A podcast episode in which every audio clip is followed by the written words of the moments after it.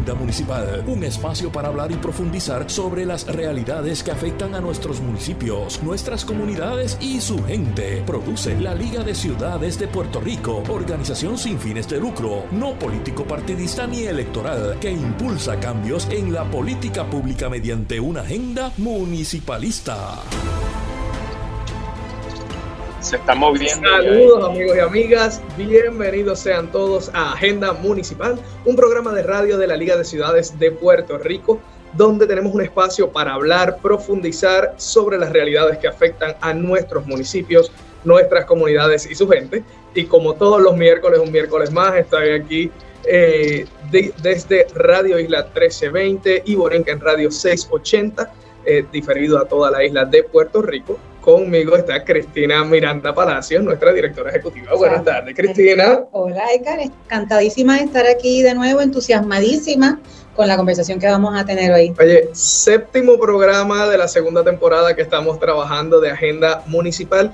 Y a mí siempre me gusta eh, repasar, Cristina, que esta, la organización de la Liga de Ciudades es una organización sin fines de lucro, pero que es una organización política, no político partidista ni electoral, pero política, ¿verdad? Que impulsa cambios en las políticas públicas mediante una agenda municipalista. Y este espacio lo hemos creado para comunicar, para dialogar, para presentar nuestra agenda al país, pero sobre todo cuál es la realidad que tienen los municipios, sin los cuales no existiría el ente de gobierno más cercano a la comunidad y el principal proveedor de servicios a nuestra ciudadanía. Si ustedes quieren saber más de lo que la Liga de Ciudades hace, pueden visitar www.ligadeciudadespr.com. Ahí van a encontrar múltiples contenidos eh, de informes, reportes y además de las iniciativas que estamos eh, iniciando y de lo que la liga ha hecho, además de que nos pueden encontrar en todas las redes sociales. Y hoy contamos eh, con un invitado muy especial, eh, a un invitado muy especial que es uno de nuestros consultores, Juan Pablo Ponce de León. Cristina, eh, ¿tú nos vas a hablar con él? Sí, saludos. tenemos hoy un panel de lujo. Vamos a estar hablando hoy de diferentes temas, pero estamos haciendo este programa desde Nueva York. Es la primera vez que hacemos un programa desde Nueva York. Y la razón por la que estamos en Nueva York es en parte por Juan Pablo, que es nuestro, uno de nuestros consultores aquí en esta increíble compañía que se llama HRNA y que ha sido un aliado de la Liga de Ciudades desde el día uno, desde antes que la Liga de Ciudades fuese incorporada y que existiese. Eh, HRNA estaba en Puerto Rico con las diferentes fundaciones que apoyaron el nacimiento de nuestra organización, dándole forma. Así que queríamos hablar contigo para que nos cuentes HRNA, quiénes son, qué hacen, para que la gente sepa por qué estamos trabajando con ustedes. Claro, por supuesto. Me llamo Juan Pablo y aquí soy un analista por eh, con HRNA Advisors. Somos una consultoría y estamos localizados en las ciudades de Nueva York, de Atlanta, de Dallas, de Washington, D.C., de Raleigh y de Los Ángeles. Y nuestro trabajo realmente se centra en ayudar a, a las y promover la vida en ciudades. Entonces ayudamos a gobiernos, a organizaciones sin fin de lucro, a universidades, a desarrolladores y eh, realmente hacemos eh, análisis eh, cuantitativos para todas estas organizaciones y bueno, la verdad el placer es nuestro de trabajar con la liga. Ha sido realmente muy disfrutable ser su colaborador durante estos últimos meses. Sabemos que somos los clientes favoritos Por supuesto que lo son. Y ha sido bien interesante porque ustedes trabajan mucho, como tú mencionaste, con gobiernos locales, con gobierno federal.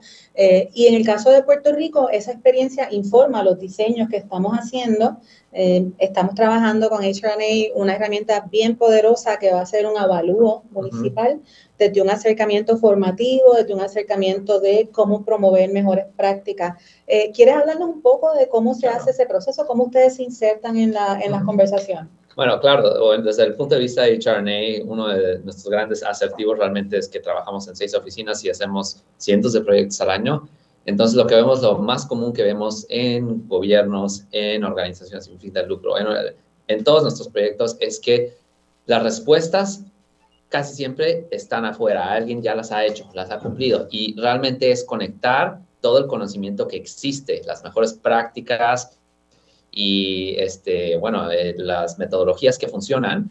Y ahora sí que tomar todos esos aprendizajes y presentarlos a un nuevo contexto. Y todo eso es un, proceso largo, es este, siempre lo hacemos en colaboración con los clientes, pero realmente lo que estamos haciendo en, en, Puerto Rico con ustedes es este, ayudar a todo el tema de gobernancia, de gobiernos municipales y tomar todo lo que es las mejores prácticas hacia un contexto puertorriqueño. Me encanta. Eh, gracias por eso. Una de las cosas, como bien dice eh, Juan Pablo, es ¿Cómo nosotras desde la organización podemos informar el trabajo que estamos haciendo? Siempre decimos que la liga busca cambio sistémico. ¿Y qué significa el cambio sistémico? Significa romper las estructuras que nos tienen y que promueven en la inequidad en el país para adelantar esas mejores prácticas. Así que estamos muy entusiasmados de ser parte del equipo, de, contar con el equipo de HRNA eh, y de estar haciendo lo que estamos haciendo. Así que tú querías comentar algo más. ¿No? Los encantados somos nosotros de tener la oportunidad de trabajar con ustedes, que siempre, todos los días. clientes favoritos. Nuestro cliente favorito siempre. Sí, bueno, pues Juan Pablo, con eso te damos las gracias. A aquellas personas que quieran saber más de HRNA Advisors, les podemos después compartir las redes en nuestra página y pronto vamos a estar compartiendo los resultados de este gran trabajo de diseño de una herramienta de avalúo municipal. Gracias, Juan Pablo, por estar con nosotros. A ustedes. Por prestarnos este gran espacio acá en Nueva York. Claro, eso yo. Gracias, Cristina. Y bueno, hoy, hoy tenemos, como dijiste, un panel de lujo. Se une a nosotros eh, un, un gran invitado. Y bueno, Cristian, que está con nosotros en cabina. Cristian, ¿qué tenemos para hoy en este segmento? El tema de la semana. Y en efecto, el tema de la semana es eh, la diáspora puertorriqueña y el trabajo político de volver a casa. Y con nosotros uno de los grandes eh, invitados, eh, expresidente del Sierra Club, graduado de la American University y uno de los grandes puertorriqueños que está en, Nueva York, el señor Ramón Cruz. bienvenido Ramón, ¿cómo estás? Bueno, muchísimas gracias, me encuentro muy bien. Eh, perdonen que me mueva tanto, o sea, no sé si estoy en cámara o no. Estás en, cámara, pero como la diáspora te estás moviendo. Así que funciona. estoy ahora mismo, bueno, una, una lástima no estar con ustedes en Nueva York porque ahí es donde resido actualmente, pero estoy en un tren entre Nueva York y Washington DC eh, ahora mismo, así es que no pude estar allí presente y por eso me estoy moviendo tanto. No te preocupes el tren esté en movimiento. Se ve súper bien, Ramón. Este, nosotros queríamos tener a alguien como Ramón, porque Ramón, además de ser parte de la diáspora, además de haber estudiado en American University, en Princeton, fue subdirector de una agencia en Puerto Rico, fue expresidente de Sierra Club, así que es una de esas personas que sale de la isla, pero que pone nuestro nombre bien en alto, ¿verdad? Trabajando no solamente para el país, sino para, para otros espacios. Y queríamos hablar de esto porque hoy queremos tener una conversación con personal de la personas personas que están en la diáspora, alineado también a unos proyectos de ley que están presentando por ahí. Así que Ramón, no sé si te fuiste, fue que apagaste la cámara por el movimiento, eh, pero teníamos una serie de preguntas para conversar con, contigo. No sé si Ramón se fue, Cristian. Creo, eh, sí, Cristina, creo que Ramón... Parece que eh, Ramón se fue con el movimiento del tren. Si quieres, vamos a hablar un poquito más del trabajo que hace el, ¿verdad? O sea, Ramón estuvo por más de 20 años en la defensa de los valores de la sustentabilidad, el medio ambiente, la política energética, planeamiento urbano, el cambio climático. Y quizás en lo que Ramón se reconecta, hablar de por qué queríamos tener esta conversación ahora, Edgar, y dar un anticipo de quién viene después para contextualizar la conversación. Claro que sí, y Cristina, es que es muy importante. Regresó ah, Ramón.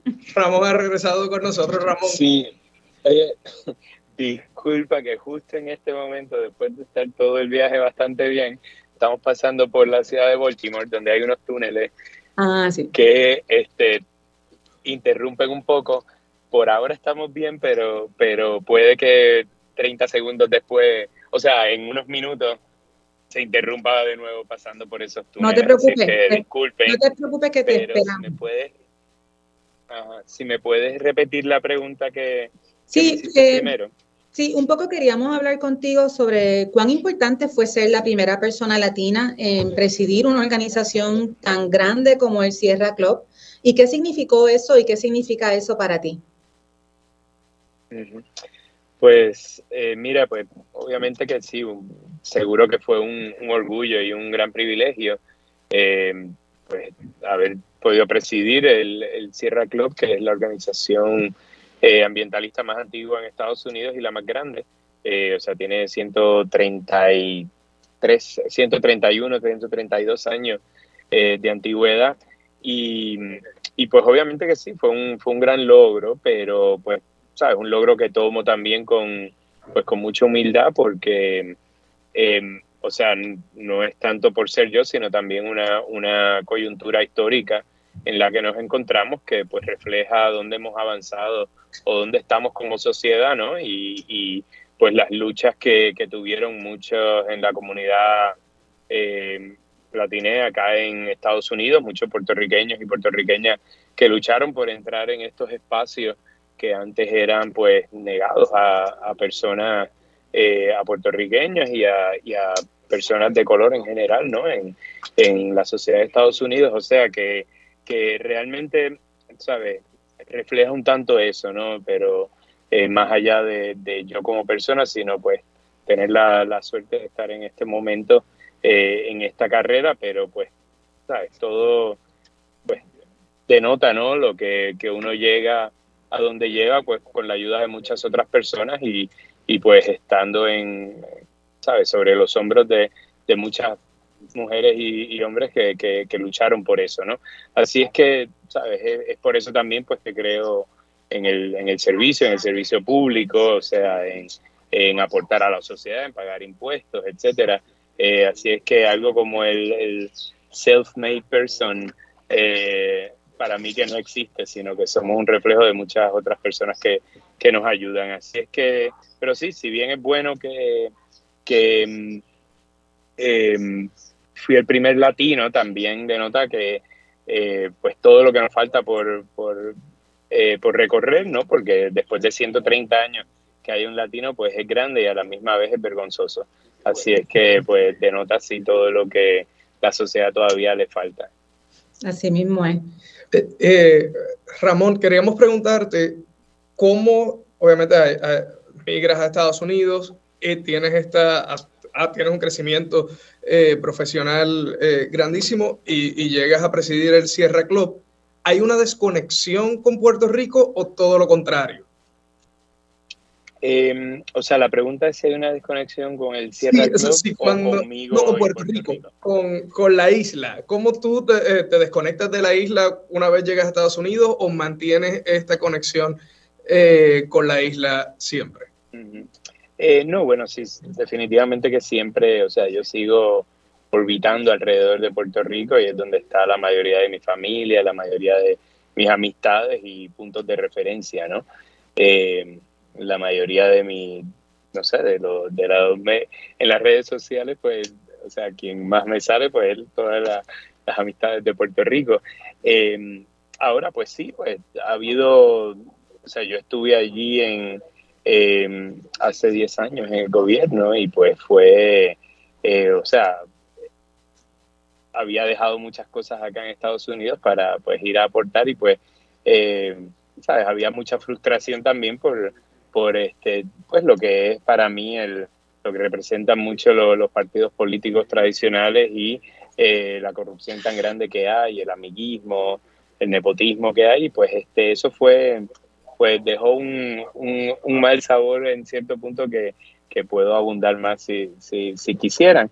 Pero, pero sí no cabe duda que mi primera identidad como, como persona y nacionalidad, aunque soy ciudadano del mundo y, y puedo aportar en diferentes este, lugares, pues sí sigo siendo este, puertorriqueño, la, la, referencia cultural sigue siendo Puerto Rico y pues este, sí sigo aportando allá en diferentes este, formas. En el, eh, anteriormente este, eh, eh, escribía columnas en, en, El Nuevo Día, también este, me mantengo al tanto en foros este, y también siempre que se puede, pues este, con diferentes organizaciones en, en Puerto Rico y pues en la diáspora, de la diáspora, o sea que, que como tal sí uno no tiene que, que estar en la isla para también aportar para, para allá. Sí, qué lindo eso, porque la realidad es que nos podemos mudar de Puerto Rico, pero Puerto Rico no se muda de nosotros, ¿verdad? O de, o de nosotras. Eh, y, nos gustaría explorar un poco más adelante eh, esta relación con, con, el trabajo político en Puerto Rico y nosotros hablamos de políticas con P grande, ¿no? Con esa política pública y cómo, cómo te has mantenido conectado con ese trabajo de, de generar políticas públicas o, influir en políticas públicas para, para la isla. Hablabas de que, no, escribías, pero ¿qué otras cosas? Eh, pues mira, el, el, Sierra Club, primeramente el Sierra Club tiene un capítulo muy activo en Puerto Rico, este, que se han, eh, han podido estar, ser parte de diferentes luchas, eh, como la del de establecimiento de la del corredor ecológico del noreste y la, la, reserva natural, eh, toda la, eh, pues la batalla que hubo este, contra las cenizas, ¿no? Y esos contratos corruptos que hubo con la, con la AES, eh, también todo este proceso de la reforma energética, promoción de energía renovable en Puerto Rico, oponiéndose a la, a la privatización eh, de la Autoridad de Energía Eléctrica, no tanto por la eh, por oponerse a, una privatización solamente, pero también eh, de la forma en que ha sucedido y la dependencia con los combustibles fósiles, que es completamente, para mí, inverosímil en, un lugar donde hay tanto sol y tanta oportunidad para energía renovable que, todavía estemos dependiendo de una eh, ¿sabes? De, de un, unos combustibles, unas tecnologías del siglo XIX, ¿no? O sea, de hace más de 100 años atrás y que todavía no, no podamos salir de eso cuando, cuando hay tanto, tanto potencial. Y pues, de nuevo, una, una corrupción grande, o sea, se ve ahora en, en el, el, el pues los permisos que se otorgaron ilegalmente a la compañía eh, New Fortress y pues que el gobierno actual y otros gobiernos en el pasado también han promovido esa dependencia en combustibles fósiles eh, que en este tiempo, en un momento en que el mundo está cambiando al, a, los a la energía renovable, que en Puerto Rico estemos invirtiendo eh, para décadas de ahora en, en, en los combustibles fósiles, pues es realmente eh, penoso y corto de vista y, bueno, pues denota, o sea, a mí pues me frustra mucho, ¿no? Porque, porque sé el potencial que hubiese eh, de otra forma eh, en Puerto Rico y en la isla, ¿no? Ramón, eso evidencia además una clara desconexión de, desde el espacio del poder del gobierno central con las mejores prácticas, con lo que se está recomendando. Hay estudios que dicen que tenemos suficientes techos para poder tener la energía que necesitamos y así liberar el espacio agrícola para poder fortalecer una industria verdadera de, agroecología. Eh, así que eh, compartimos esa frustración desde afuera y desde adentro, ¿no? Ver cómo, el, cómo en la liga siempre decimos que el sistema funciona y que funciona, funciona a la perfección, porque funciona para las personas que lo desarrollaron. Y eso es lo que buscamos en la organización, ¿verdad? Poder trabajar y hablar con personas como tú que pueden informar estos diseños para garantizar que desde los esfuerzos que se hacen desde el gobierno hay un enfoque en la equidad y un enfoque en las mejores prácticas. Así que queríamos preguntarte de eh, si tenías algún alguna, algo más que quieras compartir de lo que estás haciendo ahora, algo más que tengamos que estar alerta, eh, desde tu trabajo, desde donde accionas, desde donde te mueves. Sí, bueno, pues eh, realmente que, que como tal estoy como un poco, no diría en pausa, porque sigo, o sea, obviamente ahora me dirijo a, a Washington a, a, hacer trabajo político, pero, pero ¿sabes? ya dejé pues la presidencia del Sierra Club, que no fue nada nada fácil porque fue en un momento, pues, que había mucho revolú en general, ¿no? O sea, desde el, o sea, a mí me tocó, pues, el, todo el COVID, eh, toda la, la, depresión económica que vino con el COVID, la, la, eh, la elección de Trump, ¿no? Este, la elección de después de Biden de empujar políticas públicas eh, mucho más consonas con el medio ambiente eh, y en general, o sea, el asesinato de George Floyd, todo lo que siguió eso. y las reformas internas en el Sierra Club, con este contratos con la Unión de Trabajadores, etcétera. O sea que mantener a flote la organización nada más fue un, gran logro. Ahora, pues que dejé hace dos meses la, la presidencia, pues este, voy a estar enseñando eh, de profesor eh, visitante en la Universidad de Princeton, eh, allí con el compañero Eduardo Batia, que, que, que bueno, obviamente... Tendrán conversaciones interesantes. muchas conversaciones interesantes, ya que él presidía el, el, Senado cuando pues bloquearon mi confirmación para la, la Comisión de Energía en, en, Puerto Rico y pues hemos visto también todo lo que ha, ha sucedido después de, de eso, ¿no? Este, o sea, no, no, no por mí, eh, por bloquear la confirmación, pero todo lo que ha pasado con Luma y pues las falsas esperanzas que, que habían para mucha gente. O sea que, que, sí, en cuanto a eso es muy interesante, pero mucho estimo, estimo Está pasando por un tren, Ramón, así que ya mismo sale, pero estaba comentándonos que va para Princeton. Eh, supongo que es un, cambio importante bajar un poco la intensidad del trabajo de presidir una organización como Sierra Club, que no debe ser fácil. Así que entendemos que debe de ser una muy buena transición a, eh, a, la, a, la, enseñanza. Ramón, estábamos diciendo que estabas pasando por un puente, digo, por un, túnel, así que vamos a esperar a que se conecte. Y, y una cosa eh, que me gustaría compartir para las personas que nos están escuchando, eh, todavía, eh, ¿qué es el Sierra Club? ¿no? Y el Sierra Club es una de las organizaciones, como Ramón no, nos recordó, más antiguas y más importantes en los Estados Unidos que trabaja con el ambiente. sobre 120 años, creo que ya va por 130, 123, ¿verdad? 123 años de fundada el Sierra Club y, el, y es una organización que, que promueve eh, y hace mucho trabajo de abogacía a favor del ambiente. Y aún hay personas que, que, se están cuestionando eh, los cambios en el, en el, ambiente y si es importante proteger el, el, ambiente. Y es una conversación que el Sierra Club lleva eh, con más de 130, hace 131 años. Confirmó.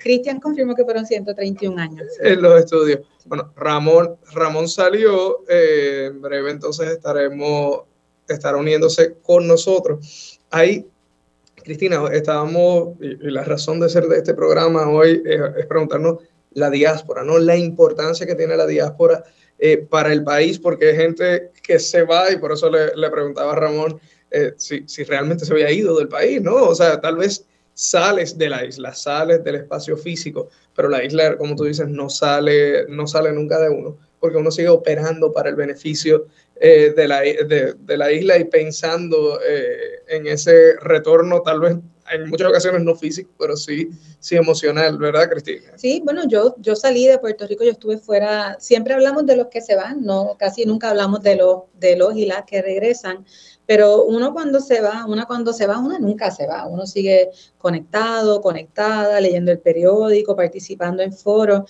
Y ciertamente la diáspora tiene una importancia eh, este, clara, ¿verdad?, en el país, porque es una fuerza que impulsa y que apoya eh, políticas, movimientos. Cuando estábamos montando este programa estábamos pensando, bueno, ¿con quién hablamos en Nueva York? Eh, de tantos grupos que hay, ¿verdad? Está El Puente, que es un grupo ambiental que trabaja asuntos ambientales importantísimos, no solamente eh, desde Nueva York, sino también desde Puerto Rico con su grupo.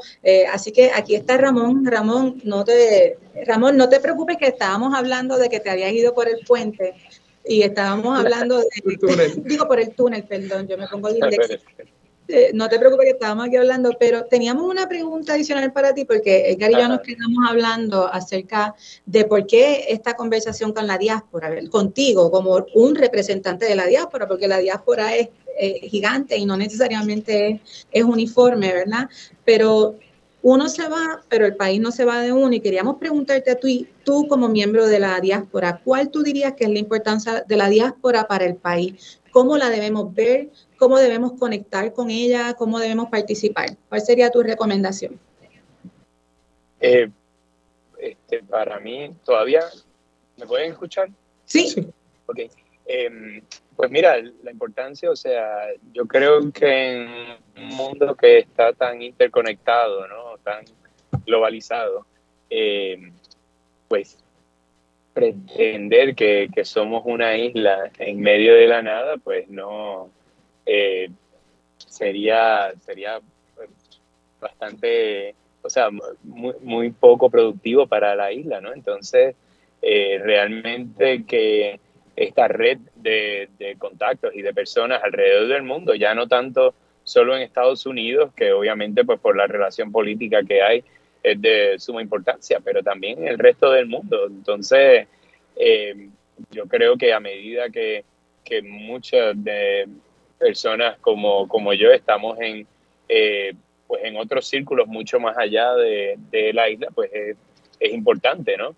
Eh, yo cuando estuve en el gobierno sí tuve un, un esfuerzo de reconectar a, a Puerto Rico con, por ejemplo, la alianza con todo el tema de Naciones Unidas este, del cambio climático, porque incluso muchas islas eh, y muchos eh, de nuestro vecindario también eh, nos representan mucho más ante esos temas a nivel internacional que lo que haría el gobierno de Estados Unidos, que no tiene las mismas condiciones ni enfrenta los mismos retos con el cambio climático. O sea que, que eso de por sí ya es muy importante, esa labor de la diáspora eh, en cuanto a poder este, conectar con el resto del mundo y con eh, muchos entornos, muchos campos de, eh, de, negocios ¿no? este, y, e industrias, manufactura, hasta políticas públicas y cambio climático.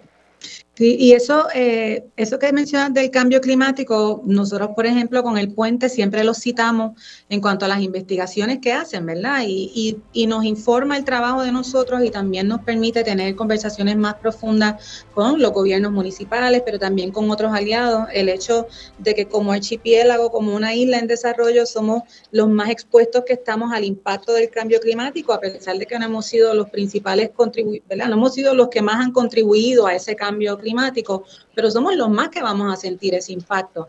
Y cuando hablamos con los alcaldes, les decimos el 60% de la población vive en la costa. ¿Qué implicaciones tiene eso para las decisiones que se tienen que tomar, para las planificaciones?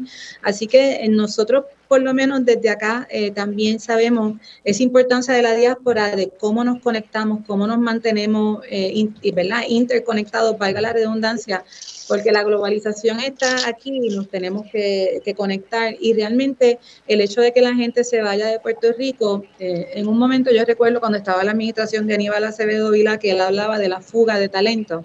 Y mi contestación era, la fuga implica que alguien está huyendo porque se quiere ir. Yo creo que hay, hay una falta de reconocimiento de la responsabilidad de que en el país no están las condiciones materiales necesariamente para que todo el mundo que se quiera quedar se pueda quedar.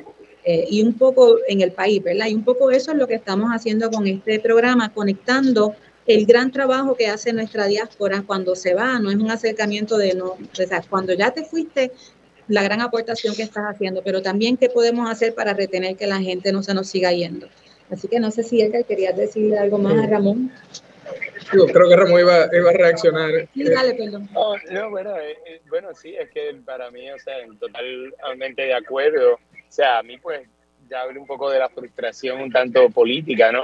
De la dinámica política. Ahora lo que sí, este, pues resulta increíble, ¿no? De que todavía una ley como aquella de la, los 2022 continúa en Puerto Rico porque es algo que le que está desangrando al país este tanto más que la corrupción, o sea, que, que uno no pueda, eh, que, que, se le dé la bienvenida a personas que no quieren aportar eh, ni a Puerto Rico ni al mundo, porque o sea, al final son gente que están huyendo, eso sí que están huyendo a Puerto Rico para no tener que contribuir con la sociedad, ¿no? Entonces, para mí me parecen unas personas en su mayoría, ¿no? O sea, uno no puede generar, pero son parásitos de la sociedad, ¿no? Entonces, que en Puerto Rico se les siga bien viniendo a ese tipo de personas eh, y entonces a las personas que, que quieren aportar, eh, pues no, no encuentran espacio, pues es algo preocupante porque pues yo tengo muchas amistades que ya no pueden este, comprar.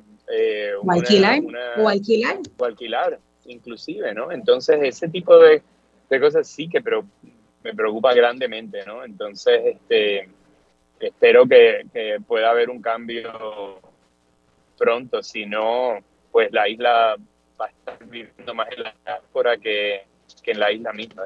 Sí, y a eso se le añade, estamos completamente de acuerdo, ¿verdad? Y siempre que hablamos de la ley 2022-60, recordamos que esto es un proyecto de país, o sea, esto es una ley que se impulsó por nuestra legislatura, que se firmó, se fue Ramón a un túnel, que se firmó por nuestra legislatura, que se aprobó por, ¿verdad? por el gobierno central. Así que esto es algo que es política pública nuestra.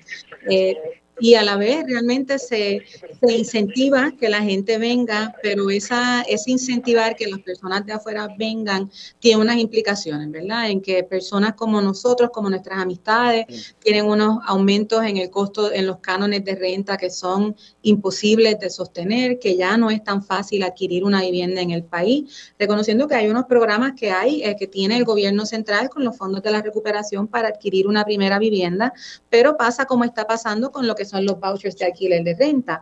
El gobierno central puede tener un voucher de un, ¿verdad? Un, un, un voucher, un voucher, un certificado para alquilar una propiedad, pero eso no quiere decir que la propiedad esté disponible para ser alquilada.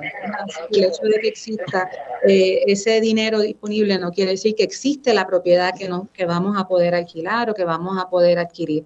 Así que eh, Sí, eh, bueno, básicamente Ramón, estamos llegando al final de nuestra primera sección del programa, así que muy agradecidos de que estuviera eh, con nosotros compartiendo eh, este tiempo. No sé si quieras dar algún, algún mensaje final o, alguna, o comunicar algo de, como a modo de cierre, ¿no? Sí, bueno, sí, porque definitivamente que terminar con lo de la 2022 no sería muy inspirador. Este, pero, pero sí, bueno, la importancia de nuevo de, del servicio y de eh, activarse, o sea, políticamente, de seguir este, qué cosas están sucediendo, porque necesitamos un cambio grande en Puerto Rico. Yo creo que es posible, pero va a ser difícil dentro de, lo, de, de las mismas tradiciones políticas que hay, ¿no? Entonces, yo espero que sí haya, o sea, un, un este pues resurgir de la, de la sociedad civil, ¿no?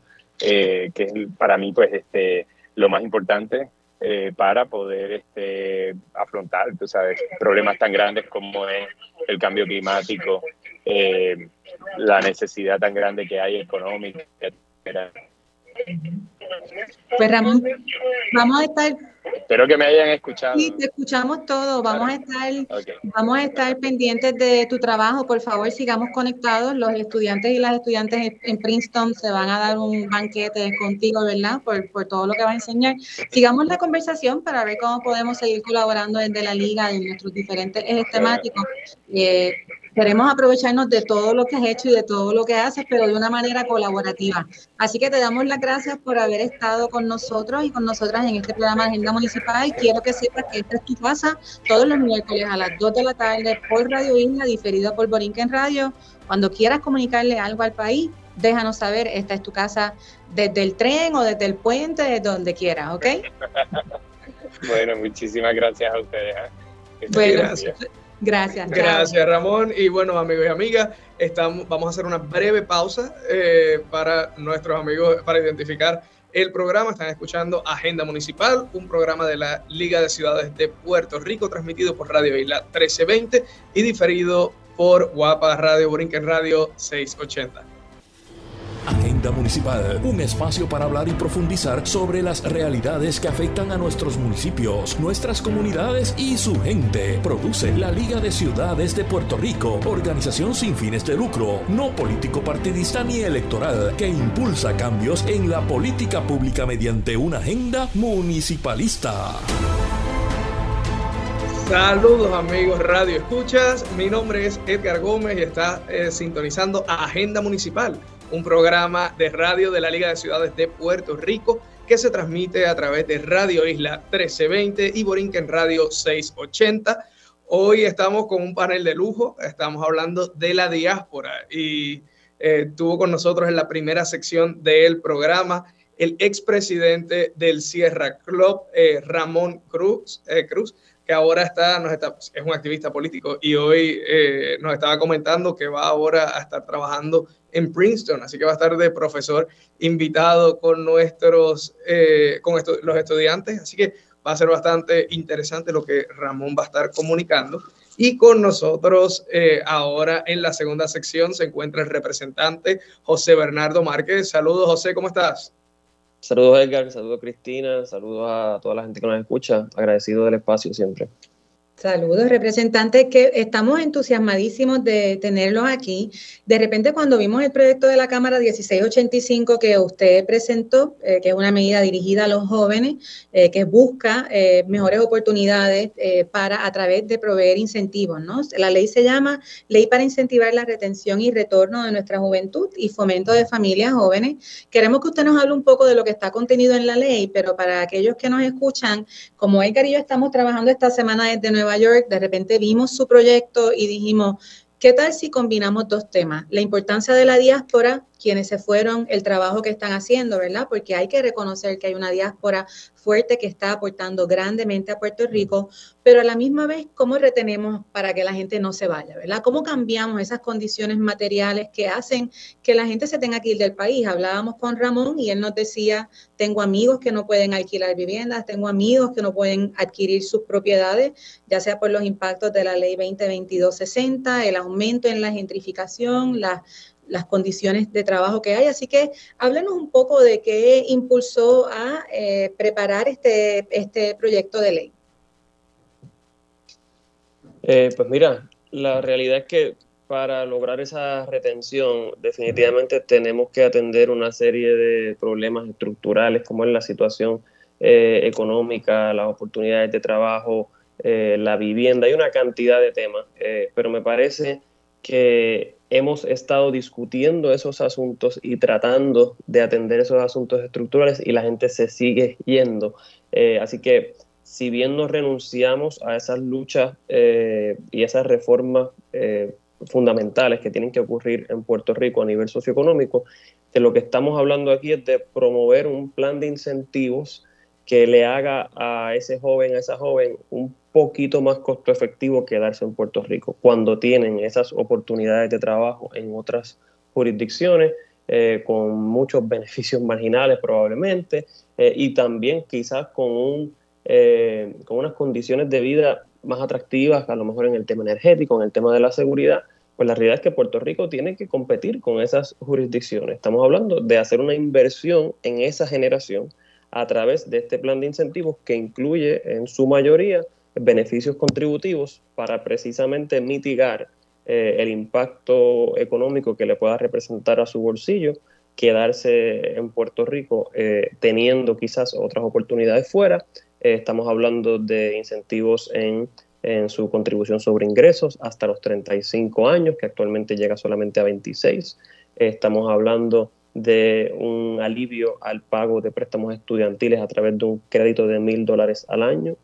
Eh, y también de un crédito por menor dependiente para que aquellos que optan por hacer familia en Puerto Rico, eh, pues que también reciban ese respaldo, porque sabemos que hay un reto enorme eh, de la tasa de natalidad y de precisamente todas las implicaciones que conlleva criar y, tener hijos aquí en Puerto Rico. Hay otras cosas, pero para un poco iniciar la conversación, esas son tres de las propuestas que incluimos en el plan de incentivos.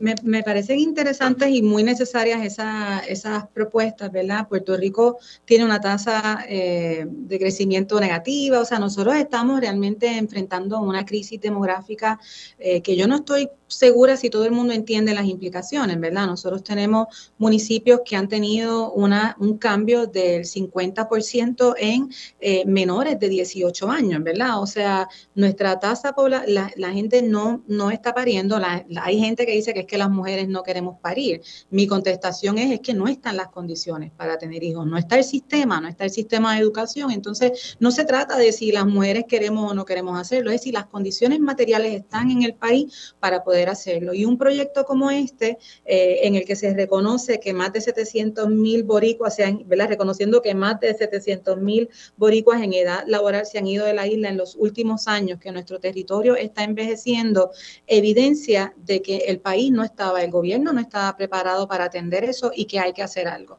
eh, para, para remediar esa esa, en el sector, en el segmento anterior, representante decíamos que no es una fuga, porque la fuga implica que la gente está, ¿verdad?, huyendo eh, de algo para salvarse. Yo creo que es más una expulsión, ¿verdad? Yo creo que hay que hablar de que el país a los jóvenes los expulsa al no dar las condiciones materiales que se tienen que tener. Así que eh, un poco eso como contexto. yo creo que, bueno, Edgar. No, eso mismo, representante, si quiere eh, reaccionar. Creo que hay mucha gente que, quiere estar aquí. O sea, yo de acuerdo en que la diáspora está haciendo muchas aportaciones, mucha gente tiene las oportunidades de, trascender profesionalmente y escalar y, quizás elevar lo que sea eh, sus talentos a unos niveles, pues, de verdad, de, ir a otros lugares y, darse a conocer y aportar muchísimo dentro y fuera de Puerto Rico, eso está muy bien.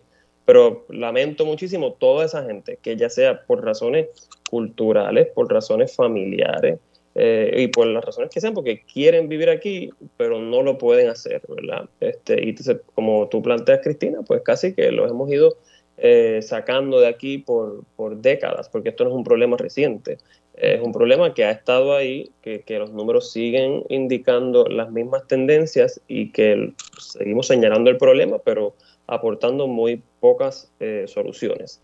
Eh, así que, de nuevo, me parece que tiene que haber un reconocimiento del efecto eh, económico, sin duda, pero también social que tiene esa salida de que todo ese talento pues hace sus aportaciones, sus contribuciones en ideas, en investigaciones, en involucrarse con su comunidad, en activarse políticamente, lo hace entonces en otro sitio y eso no, no lo hace aquí en Puerto Rico. Y eso es uno de los aspectos. El otro es el efecto económico dominó que tiene, que se estén yendo 20, 30, 40 mil personas que van a dejar de aportar eh, IBU, que van a dejar de comprar en los supermercados, que van a dejar, eh, ¿verdad?, de, trabajar pues, aquí, porque entonces cuando tenemos precisamente el planteamiento de que hay una falta de mano de obra en distintos sectores, pues, pues no estamos atrayendo muchísimo a que a que sea viable para ellos estar aquí. Me, parece que este es un paso eh, en esa conversación, en, esa dirección, eh, y ojalá pues, pues tenga el respaldo de los compañeros y compañeras. Eh, hay 10 legisladores que ya se han unido como coautores, así que es un paso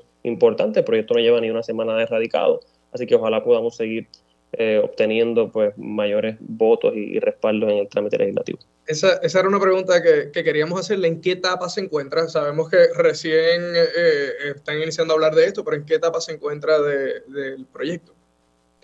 Eh, lo radicamos el jueves pasado, el lunes, eh, entonces se refirió a las comisiones de Juventud y Hacienda de la Cámara de Representantes. El lunes también en la sesión tuve la oportunidad de dialogar con, con varios colegas que les había intercambiado el proyecto eh, durante el fin de semana para que lo leyeran y lo evaluaran y, por eso planteo que fue positivo que tan rápido como el lunes, pues 10 legisladores y legisladoras firmaron coautorías y hay ahí del PNP, del PPD, de Proyecto Dignidad, hay una pluralidad interesante eh, de partidos políticos respaldando la, iniciativa. Eh, entonces ahora el próximo paso son vistas públicas. La Comisión de Juventud que preside el compañero Héctor Ferrer ya nos pidió eh, recomendaciones de entidades que, pudieran aportar su insumo, sus recomendaciones a la, a la medida. Eh, así que estamos eh, sugiriendo economistas, organizaciones sin fines de lucro, obviamente todo el aparato gubernamental, para que entonces observen y evalúen la medida con el detenimiento que, que, amerita y hagan las recomendaciones. Sin duda nosotros tenemos la mayor receptividad a que se mejore a que si hay propuestas que se tienen que ajustar los números eh, o precisamente cómo se sustituye el impacto fiscal que esto tiene, por otro lado, eh, eliminando eh, deducciones, tasas preferenciales o identificando presupuestos de los sobrantes que se están generando por el, tema de, la entrada de, los fondos de reconstrucción. hay una complejidad fiscal en este proyecto que yo reconozco, que es lo que vamos a estar discutiendo. Me parece que lo que no podemos hacer es dejar de actuar, sobre un tema tan, tan importante eh, y, pues esa es la, la, discusión pública a la que estamos invitando a la Cámara y al país. Nos encanta, nos encanta eso. Cuando estábamos escuchando el programa, eh, por lo menos yo pensaba, esto suena como un, el proyecto, perdón, esto suena como un proyecto que está enmarcado desde el acercamiento de la economía del bienestar una economía en función de las personas y en función de la naturaleza. O sea, si no protegemos el, país, eh, si no protegemos los, recursos naturales, nos estamos haciendo daño. Si la economía no prioriza al ser humano y a la naturaleza, pues entonces nos estamos haciendo daño. Y esa era una de las preguntas que teníamos, sabiendo que no necesariamente están los estudios completados, ¿verdad? Pero ¿cuál podría ser ese impacto demográfico? ¿Cuál podría ser ese impacto sociodemográfico o socioeconómico en el país? Eh, yo creo que usted ya nos contestó un poco, ¿verdad? De que se está buscando, pero ¿cómo usted lo vislumbra? ¿Cómo, cómo usted lo ve? Eh, y, otra pregunta, ¿cómo lo evalúa, verdad? ¿Cómo se mide ese impacto? Mira, en términos numéricos, lo que nos dice el perfil del migrante es que se están yendo como en promedio 30 mil personas al año entre 20 y 39 años. solamente en, ese rango de edad eh, se va mucho más. Así que eh, nosotros lo que estamos planteando es si a través de estrategias concretas, específicas como estas, que también tienen que venir acompañados de un mensaje, de, un, de una eh, divulgación, de un, llamado a, que la gente se beneficie, ¿verdad? utilice eh, estas herramientas. si nosotros logramos que una fracción, 25% quizá, de esos que se están yendo se queden, eh, pues pudiéramos estar hablando que en la próxima década eh, 100.000 jóvenes que de otra manera no estarían en Puerto Rico, definiendo joven como incluyéndonos a nosotros, ¿verdad? Jóvenes adultos.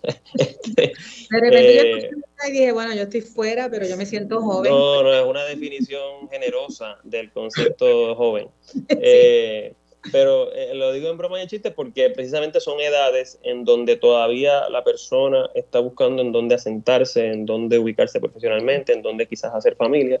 Eh, y en ese sentido, pues es muy susceptible de hacer esos cambios. Y lo que queremos es que, que eche raíces, ¿verdad? Que un poco una metáfora que usaba un periodista el otro día, que, que eche a volar su, chiringa aquí en Puerto Rico.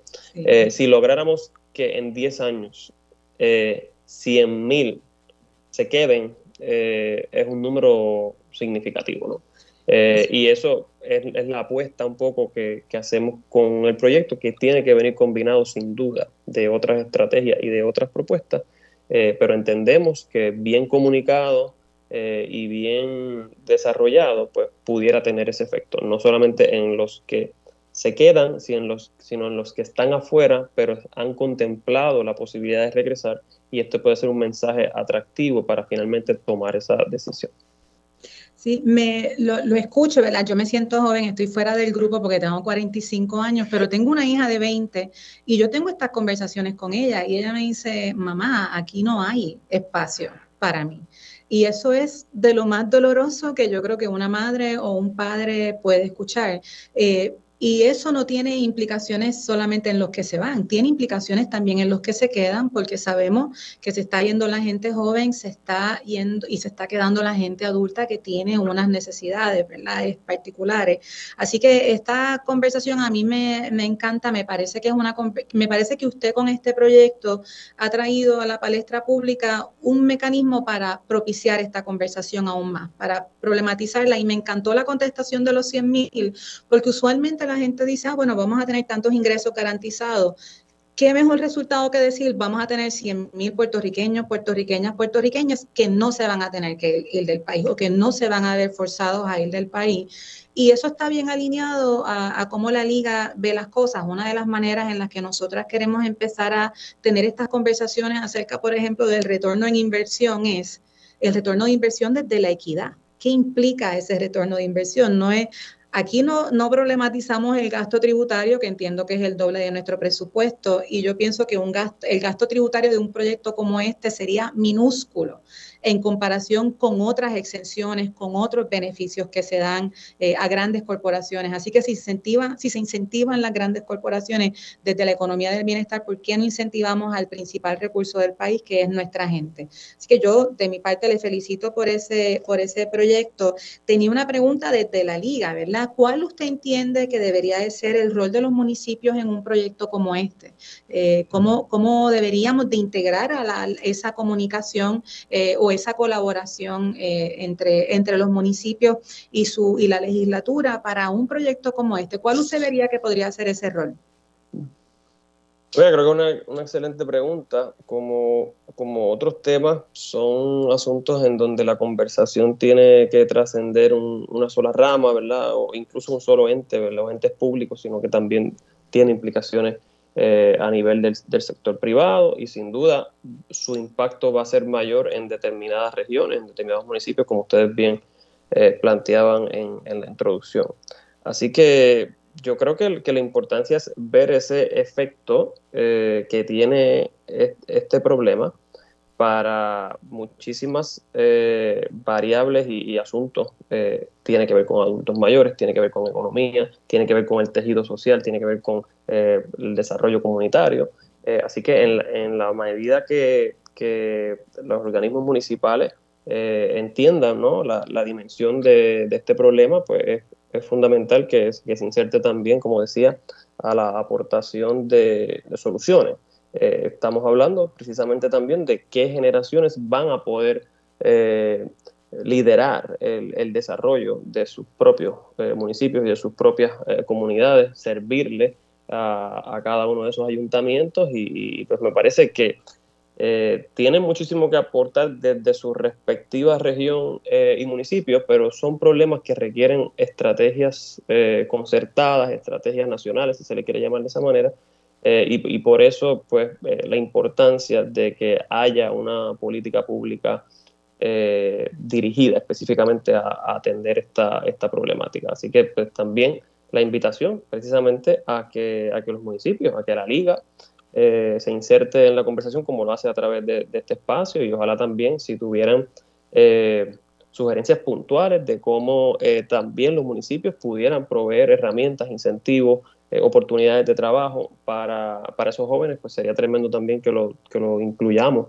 como parte de, la propuesta de retención y retorno de jóvenes. Cuente con eso y yo creo que otra aportación que podemos hacer es verificar quién falta de dar insumo en ese proyecto con quien colaboremos, porque el sector filantrópico hace un gran trabajo desde la aportación del país, las organizaciones comunitarias. Lo he escuchado hablar de que también queremos que la gente regrese. Está la página del proyecto del Comeback, que es anunciar estas, estas oportunidades de empleo que hay y cómo la gente regresa a Puerto Rico. Eh, de hecho, el invitado anterior, Ramón, estaba en este Estados Unidos y regresó a Puerto Rico por un tiempo para asumir un espacio desde el servicio público. Así que vamos a estar bien pendientes, representante, nos entusiasma mucho este tipo de proyectos. Eh, nos parece que continuar la conversación sobre cómo esto es un tema que realmente está alineado a un acercamiento de la economía del bienestar eh, nos ayuda a profundizar estas conversaciones que debemos de tener en el país. Así que de nuestra parte cuente con nuestro insumo para el proyecto, sepa que este espacio en Agenda Municipal está disponible para hablar de las iniciativas que, se presentan en beneficio del país. Correcto, representante. Y ya vamos a ir cerrando esta segunda sección. No sé si quiere eh, eh, decirnos algo a, modo de cierre sobre el proyecto. Bueno, el proyecto incluye como siete o ocho más eh, incentivos y propuestas, como mencionaba, es un plan de incentivos. Al principio mencioné tres, pero simplemente invitar a los radioescuchas a que me pueden seguir en José Bernardo PR en Facebook eh, y en Instagram, igual en, Twitter. Eh, y ahí pues eh, elaboramos un poquito más el, contenido de, toda la propuesta para los asuntos que, que no dio espacio por cuestión de tiempo. Felicitaciones a ustedes por el trabajo que hacen y saben que siempre estamos a la orden para colaborar con la liga y con los municipios. Gracias, representante. Muchas gracias, representante. Y con nosotros estaban escuchando a José Bernardo Márquez, representante por acumulación del movimiento Victoria Ciudadana y portavoz del movimiento. Cristina, tuvimos un gran programa en la tarde de hoy. Abrimos con uno de nuestros colaboradores, Juan Pablo eh, Ponce de León, eh, de HRNA Advisors. Eh, que es uno de es uno de los consultores que nos está apoyando en la creación de un assessment eh, para poder ver, evaluar y apoyar a los municipios en un plan de crecimiento y desarrollo. También tuvimos en segundo lugar a Ramón Cruz, eh, ex presidente del Sierra Club. Y ahora profesor de Princeton. Y ahora profesor de Princeton. Y estábamos hablando con él, ¿no? La importancia de la diáspora. Correcto. Y, yo creo que hubo unos varios puntos importantes, pero uno de los que más me, me gustó que planteó es la importancia de insertarse en, la, en el activismo político. Y, muchas veces pensamos... Político con P mayúscula, con P grande. Político con P mayúscula. Es cómo, hacer, cómo nos insertamos eh, eh, para promover nuevas políticas públicas, cómo nos insertamos eh, para generar cambios en la sociedad, en el país, desde la diáspora y también desde Puerto Rico. Y cerramos con el representante José Bernardo Márquez del movimiento Victoria Ciudadana, quien estuvo hablándonos del proyecto de la Cámara 1685 que se llama Ley para incentivar la retención y retorno de nuestra juventud y fomento de familias jóvenes, que es un proyecto donde lo que busca es que los jóvenes que están en Puerto Rico no se tengan que ir, ¿verdad? Se, puede, se queden en la isla para desarrollar. Así que esto ha sido lo que ha sido nuestro programa número 7 de la segunda temporada eh, de Agenda Municipal, que es un espacio para conversar y compartir los proyectos, programas y políticas públicas de nuestra agenda municipalista. Pueden conocer más del trabajo que hacemos en la Liga de Ciudades en www.ligadeciudadespr.com y también pueden seguirnos en nuestras redes sociales en eh, Facebook, Instagram y Twitter, ahora ex, eh, como Liga de Ciudades PR. Ahí van a encontrar más información de lo que hacemos y lo que trabajamos. Así que Cristina, Buenas tardes. Nos vemos, Puerto Rico. Nos vemos la semana que viene. Nos vemos la próxima semana. Llévatelo, Cristian.